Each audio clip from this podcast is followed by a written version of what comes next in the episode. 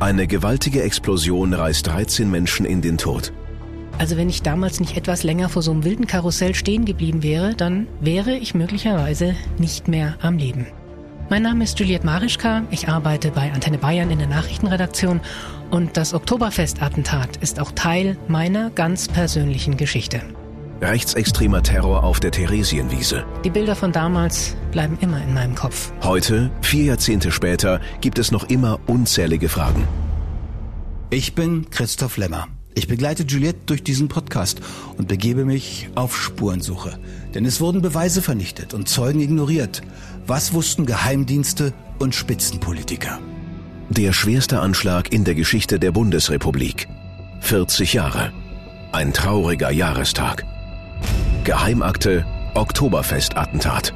Ein Podcast von Antenne Bayern. Episode 1. Freitag, der 26. September 1980. Wie lange ist das schon wieder her? Und trotzdem sehe ich einige Bilder noch ganz genau in meinem Kopf.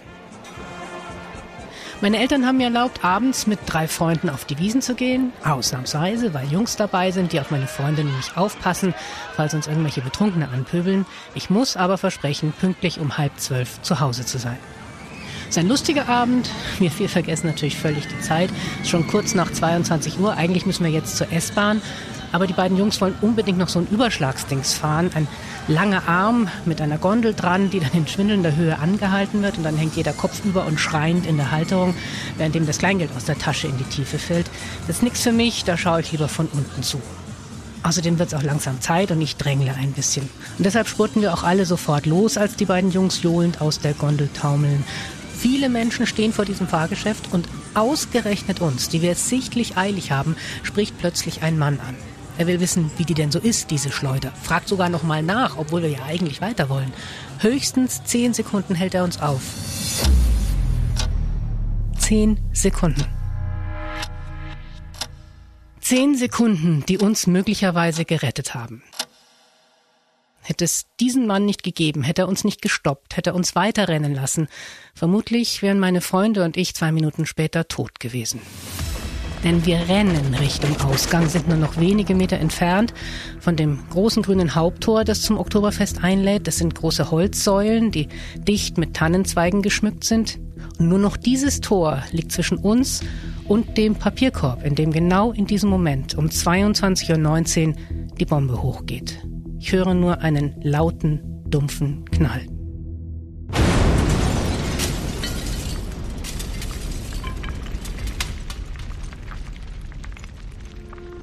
Alle Splitter, die in unsere Richtung fliegen, bleiben in diesen Tannenzweigen hängen. Ich bin da nicht mal großartig erschrocken, eher verwundert. Was passiert hier gerade? Was ist hier los? Wir gehen ein paar Schritte weiter durch das Tor und stehen plötzlich im Chaos. Überall liegen Menschen, wimmernd am Boden. Andere beugen sich über sie und helfen und wieder andere laufen fassungslos herum. Meine Freundin und ich, wir gehen nach rechts, weg vom Papierkorb. Dort liegt eine junge Frau mit kurzen, blonden, lockigen Haaren, um die sich noch niemand kümmert. Der Knall der Bombe war wohl in ganz München zu hören. Max Josef Strauß, der Sohn des damaligen bayerischen Ministerpräsidenten Franz Josef Strauß, ist an diesem Abend im Elsenheimer Keller, einem Weinlokal in München. Bei mir die allererste Erinnerung geht zurück, dass ich durch äh, welchen Zufall auch immer, ja, den Keller in der Elsenheimer Straße, in dem wir da damals äh, eine Versammlung hatten oder irgendwie gefeiert haben oder so. Was ich mich erinnern kann, ist daran, dass ich den Keller verlassen habe und dass es dass ich einen lauten Knall gehört habe. Ich habe jetzt mal in Google Maps nachgeschaut, das ist 1,7 Kilometer Luftlinie entfernt vom Tatort, ja. Man hat den, das war ein richtig durchdringender Knall, den ich zunächst einmal überhaupt, ohne jegliche Erfahrung aus irgendwelchen Kriegen, ja, überhaupt nicht einordnen konnte. Den Knall im Ohr, aber ohne eine Ahnung, was da knallte, macht Max Josef Strauß sich auf den Weg zum Flughafen München. Damals noch Riem, mitten in der Stadt, nicht besonders weit zu fahren. Er will seinen Vater abholen. Den neuen Münchner Flughafen, der später sogar nach seinem Vater benannt werden sollte, gibt es noch nicht. Er fährt gemeinsam mit Personenschützern, die den Ministerpräsidenten und seine Familie immer begleiten. Sein Vater, der Ministerpräsident, war auf Wahlkampftour unterwegs und landete mit dem Flugzeug in München. Ich habe dann sehr schnell über die Begleitbeamten erfahren, dass eben da ein Terroranschlag äh, passiert sein muss. Ja. Habe dann mit meinem Vater telefoniert und ihn am Flughafen abgeholt und bin mit ihm an den Ort des Geschehens gefahren. Ja. Und da gibt's ein Bild, das mit Schrecken immer noch in meinen, ich, äh, ich habe die direkten Opfer nicht mehr gesehen, die waren alle schon, schon weg, weil mein Vater war auf einer Kundgebung irgendwo in Deutschland und kam mit dem Flugzeug an. Und das heißt, wir waren, bei uns waren das bestimmt, das waren drei, vier Stunden äh, später, als wir kamen. Ja. Aber mit, mit Schrecken erinnere ich mich, dass ich auf den Boden geschaut habe und alles bedeckt war mit Blut mit getrocknetem Blut. Das war noch, das hatte diese rötliche Farbe, die getrocknetes Blut ein paar Stunden nach äh, Eintrocknen äh, hatte. Und das ist ein Bild, das mir heute noch also in, in, schrecklicher, in schrecklicher Erinnerung ist. Ja. Das Blut, das die beiden sahen, gehörte den vielen Opfern. Der Anschlag forderte 13 Todesopfer. 221 Menschen wurden verletzt, unter ihnen auch die blonde junge Frau, um die sich Juliette und ihre Freundin kümmerten. Gitti heißt sie, sagt sie uns. Ihr Unterschenkel blutet ziemlich stark und wir reden auf Gitti ein, um sie zu beruhigen. Wo tut's denn weh? Keine Angst, wir sind ja da. Es kommt auch sicher gleich jemand. Also lauter so Zeugs, einfach, dass man was sagt. Meine Freundin hält Gittis Kopf.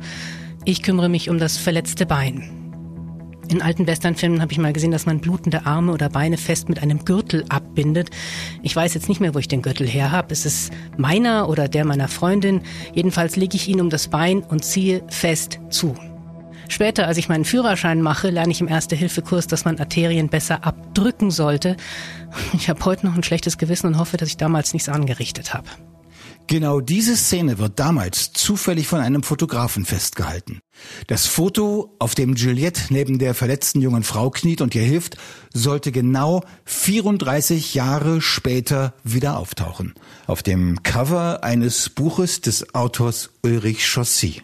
Juliette Marischka hat mich eines Tages angerufen. Ich kannte sie nicht und hat gesagt, ich bin das Mädchen, das auf dem Titelbild ihres Buches zu sehen ist. Sie ist da bei einer Verletzten unmittelbar nach der Detonation. Das sind die Aufnahmen des Fotografen Oswald Baumeister, der an diesem Abend zufällig eine neue Kamera und ein neues Filmmaterial ausprobierte. Und dieses Foto hat sie auch deswegen zu mir geführt, weil sie zuvor eine Dokumentation im Fernsehen gesehen hat, die ich mit Daniel Harrich zusammen produziert habe. Denn auch der Journalist Chaussy beschäftigt sich seit Jahren mit den Hintergründen des Oktoberfestattentats. Denn bis heute ist nicht aufgeklärt, wer an diesem Anschlag beteiligt war und was dahinter steckte. Während wir bei Gitti knien, schaue ich mich um. Vier, fünf Meter von uns entfernt liegt ein zerfetzter Körper. Eigentlich ist es nur noch ein Rumpf mit einem Bein. Das andere Bein und die Arme sind abgerissen. Der Kopf lässt sich nur erahnen. Auch Kleidung erkenne ich keine mehr, nur noch einen schwarzen Slip. Ich erschrecke über mich selbst, wie kalt mich dieses Bild lässt, aber es passt einfach zu der ganzen Situation, zu diesem schrecklichen Film, in dem ich gerade mitspiele. Später erfahre ich, dass es Gundolf Köhler war, der Attentäter, der da nackt und zerfetzt vor mir im Dreck lag.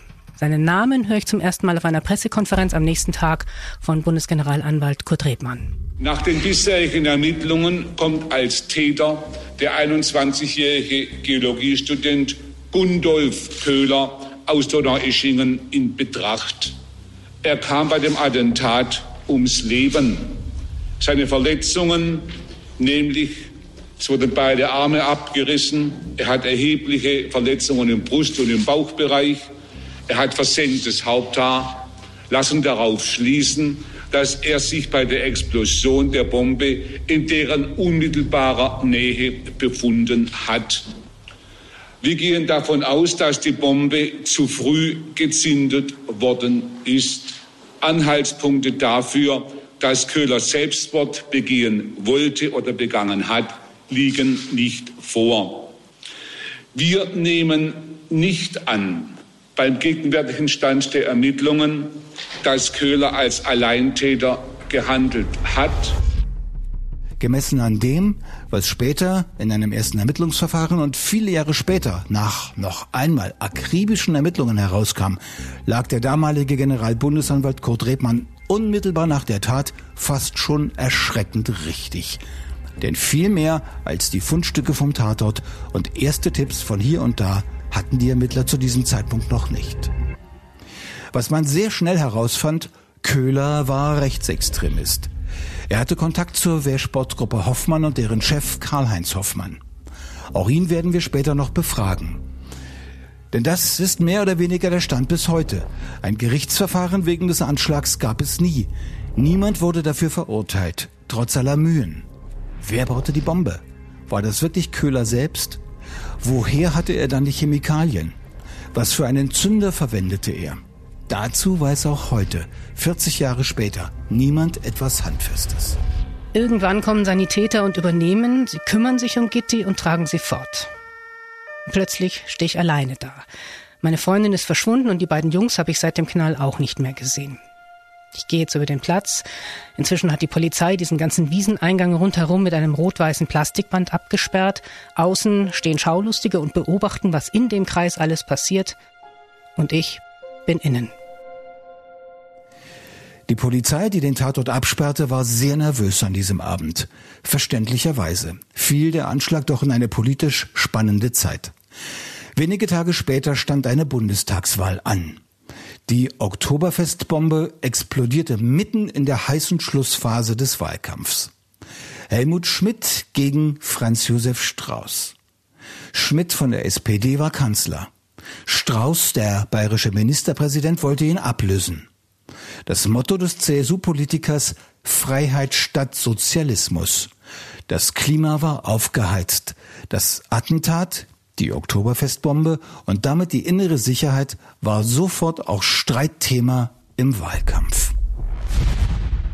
Auf der einen Seite Franz Josef Strauß teilt gegen Helmut Schmidt und seinen Innenminister aus. Meine sehr verehrten Damen und Herren, es ist auch bezeichnend, dass Bundeskanzler Schmidt nicht in der Lage ist, diesen Innenminister loszuwerden. Er hat schon so viele Schwierigkeiten mit der eigenen Partei. Und er weiß nicht, ob er abwechselnd, wie schnell er von links nach rechts und von rechts nach links und gelegentlich über die Mitte äh, wieder seine Position wechseln soll, um die zusammenzuhalten. Mit der Koalitionspartei FDP wird er dann überhaupt nicht mehr fertig. Wenn, wenn Schmidt wirklich ein Mann wäre, der entscheiden kann, und nicht bloß über Krieg oder Frieden falsche Alternativen aufstellen und alle, und alle Verantwortlichen der Welt mit seinen nicht gefragten Ratschlägen überziehen will. Er soll zu Hause einmal die Entscheidungen treffen. Und die erste und wichtigste Entscheidung wäre, diesen Innenminister zum Teufel zu hauen. Auf der anderen Seite Helmut Schmidt, der Kanzler, kalt gegen Strauß zurück. Zu Beginn der heutigen Veranstaltung ist mit Recht der Toten und der Opfer in München gedacht worden und der Verletzten, die im Krankenhaus um ihr Leben ringen und der Angehörigen.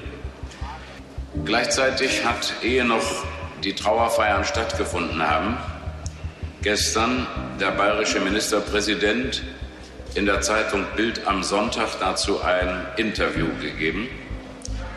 Dort wird er gefragt nach den Umständen dieses Verbrechens und dann antwortet Herr Strauß, der Bundesinnenminister hat schwere Schuld auf sich geladen durch ständige Verunsicherung und Demoralisierung der Sicherheitsdienste. Das sagt ausgerechnet derjenige, der wenige Tage zuvor, weil ihm nicht passte, dass in München auf dem Marienplatz Plakate aufgestellt waren, die ihn angriffen, der dort einen Polizeibeamten zur Sau gemacht hat, der dann innerhalb weniger Minuten abgelöst wurde als Polizeieinsatzleiter.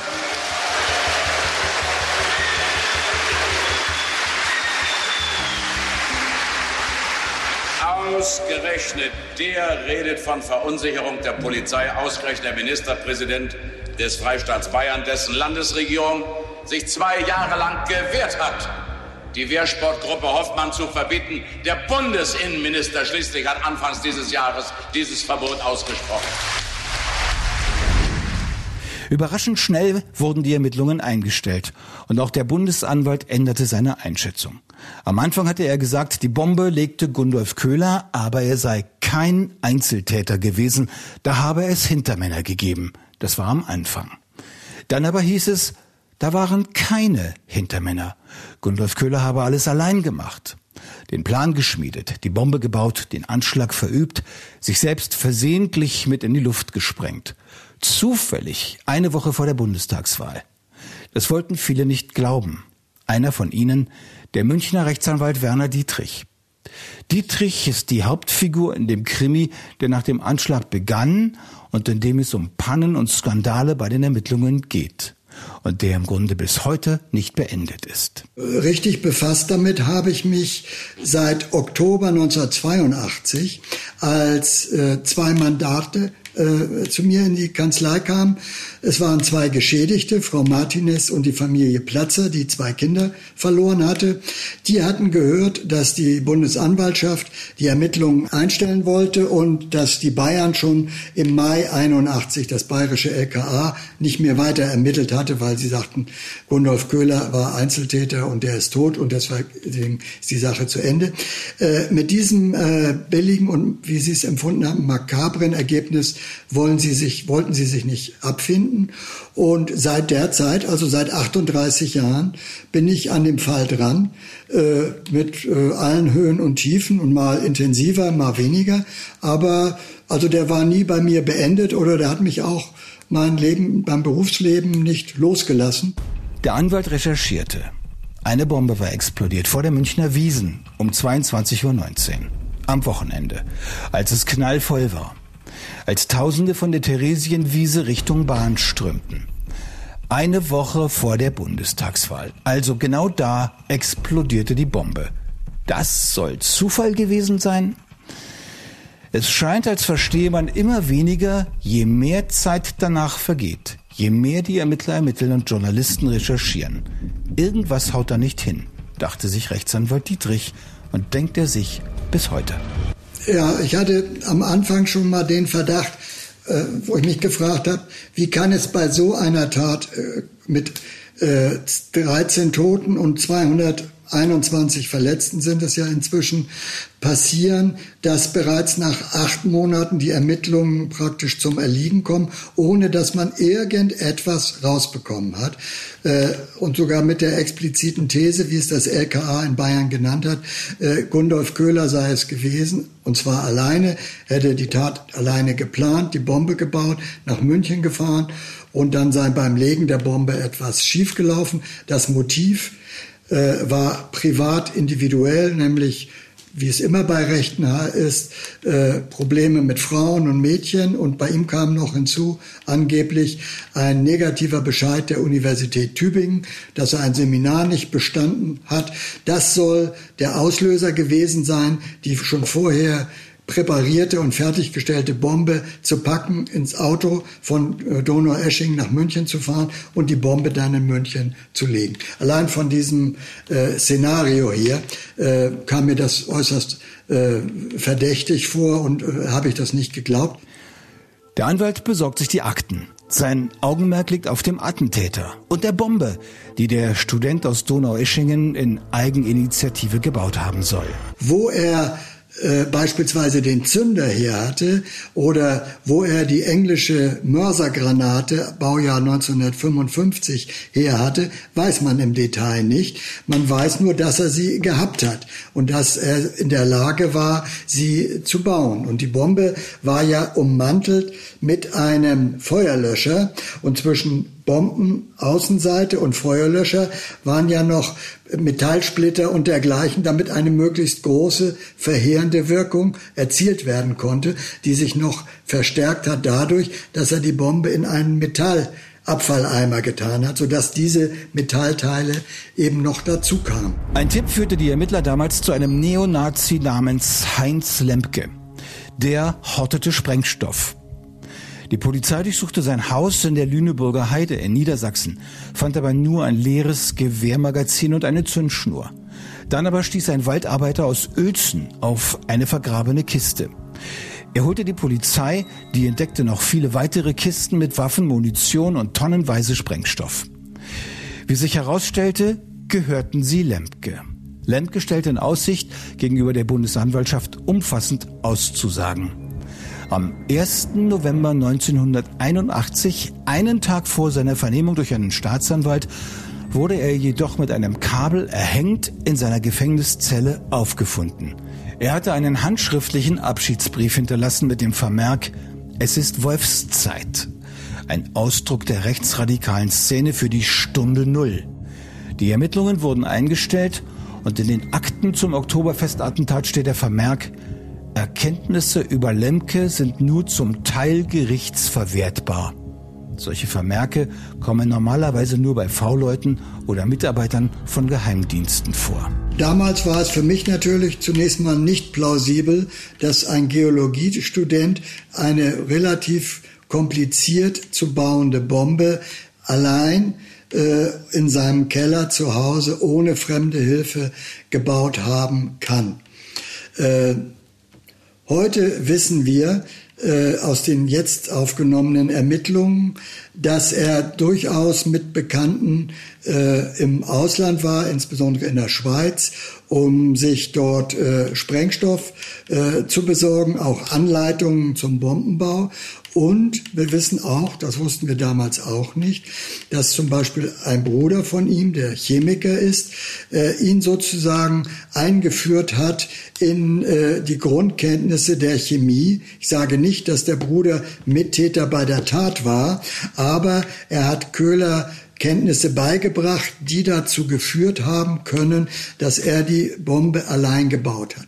Davon geht inzwischen auch die Bundesanwaltschaft aus, dass diese durchaus komplizierte Bombe von Köhler mit diesen Vorkenntnissen und mit den äh, äh, Ingredienzien, die er da im Keller bei sich hatte, ge gebaut werden konnte.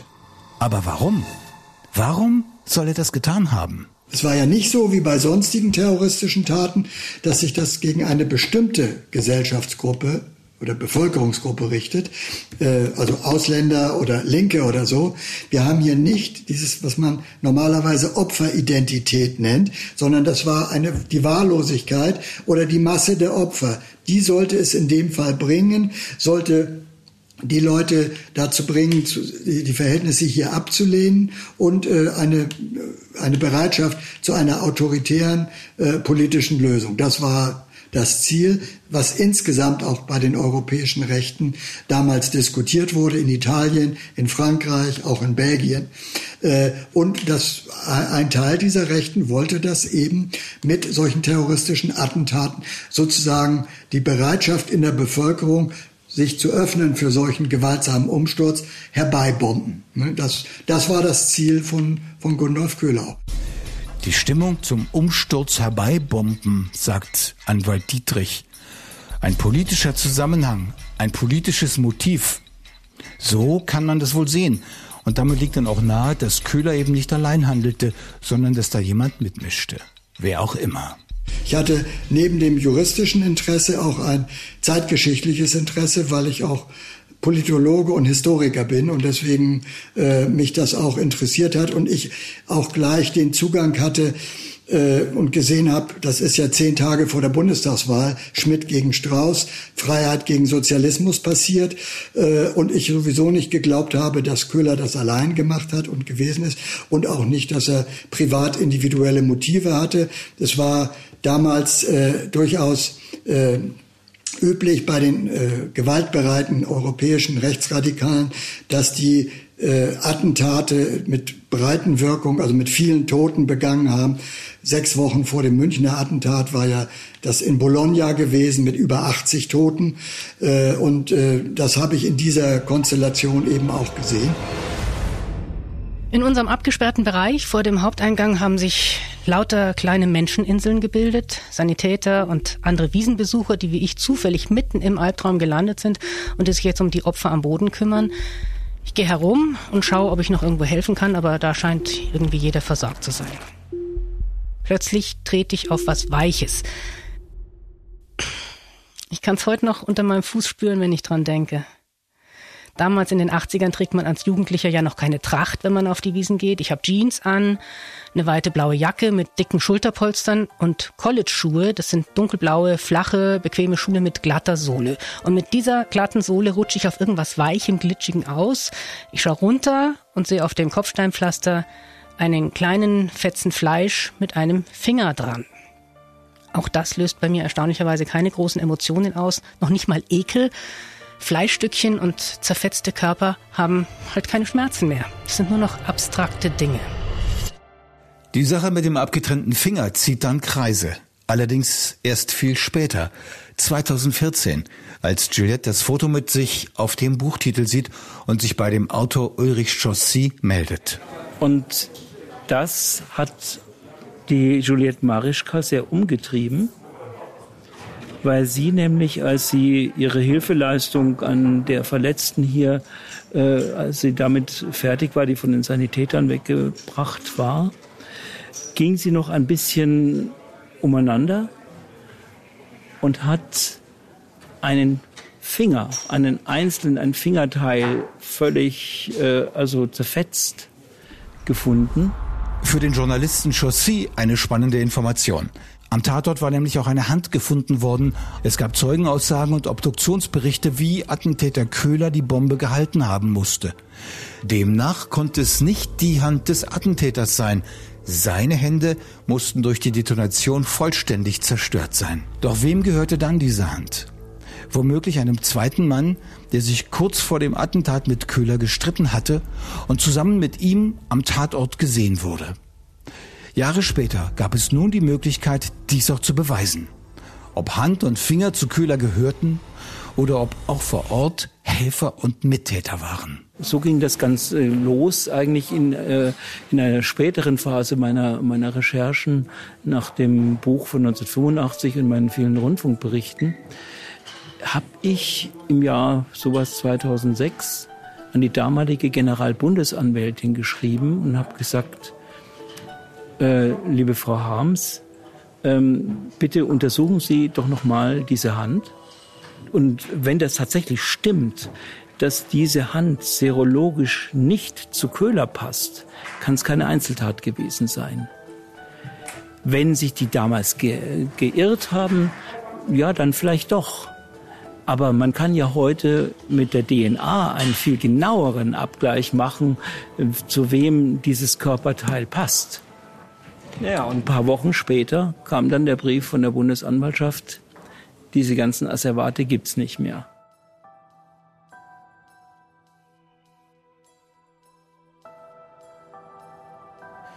Es wird also nie geklärt werden, wem diese Hand gehörte. Jahre später meldete sich eine Krankenschwester aus Hannover als Zeugin. Ihr Sohn hatte den Spielfilm Der blinde Fleck im Fernsehen gesehen, ein Film über das Oktoberfestattentat von Ulrich Chaussy. Sie erinnerte sich an einen Mann, der damals bei ihr in Hannover in der Klinik gewesen sei, unweit des Waffenhändlers aus Niedersachsen. Dem Patienten habe eine Hand gefehlt. Und jetzt habe sie durch den Film mitbekommen, dass eine Hand am Tatort gefunden wurde. Die Zeugin wörtlich? Er hatte ein Strahlen im Gesicht. Ich war völlig irritiert. Er hat nicht viel geredet und auch nicht erzählt, was ihm passiert war. Zudem seien seltsame Männer zu Besuch in die Klinik gekommen und der Mann ohne Hand sei irgendwann plötzlich verschwunden, bevor seine Behandlung abgeschlossen war. Die Bundesanwaltschaft ging dem Hinweis nach, ebenfalls ohne Ergebnis.